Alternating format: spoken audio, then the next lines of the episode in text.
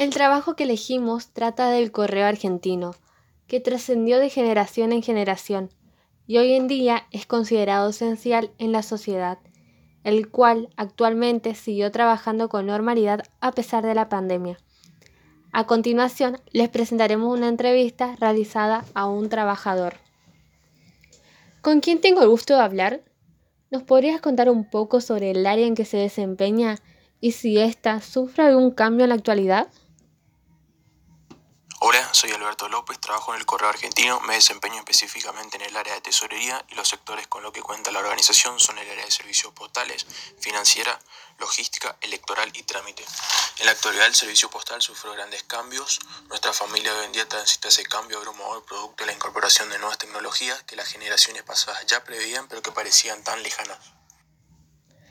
¿La situación que vivimos actualmente afecta en algo a la organización y a sus empleados?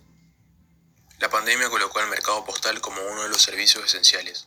Dentro de la empresa, los recursos humanos fueron los más afectados ya que muchos empleados debieron equilibrar tareas para que los servicios funcionen reemplazando a los compañeros licenciados por ser considerados vulnerables o de riesgo. Esto, por supuesto, genera atrasos y demoras en tareas que no son consideradas de prioridad dentro de la empresa. ¿Cuál es el riesgo que enfrentan como organización? El principal riesgo que enfrenta el servicio postal es la incorporación de tecnología que desplace la mano de obra humanizada. Ya no se necesita un ejército de carteros para el reparto de cartas a domicilio. Aún se sigue haciendo, pero a un volumen muy inferior a épocas pasadas.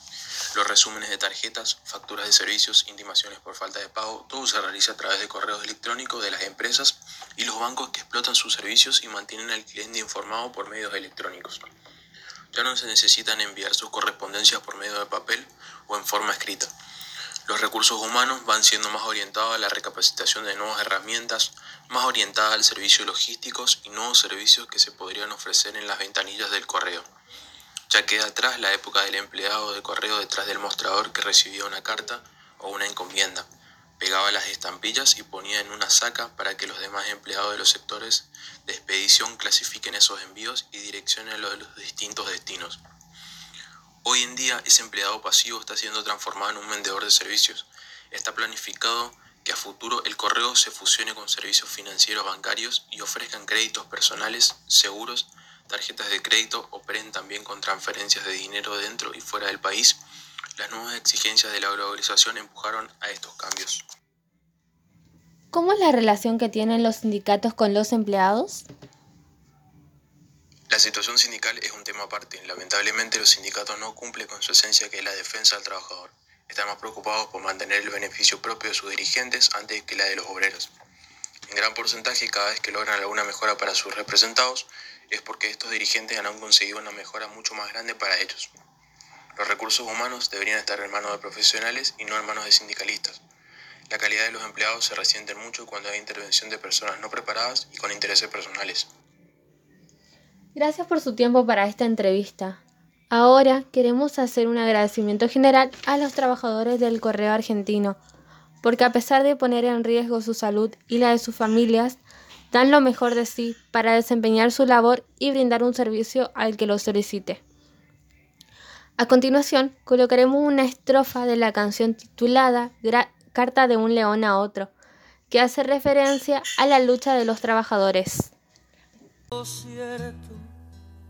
es que el zoológico deprime y el mal no se redime sin cariño, si no es por esos niños que acercan su alegría, sería más amargo todavía. A ti te irá mejor, espero, viajando por el mundo aunque el domador, según me cuentas, te obligue a trabajar más de la cuenta, tú tienes que entender, hermano, que el alma tiene de villano al no poder mandar a quien quisieran. Descargan su poder sobre las fieras, muchos humanos son importantes silla mediante.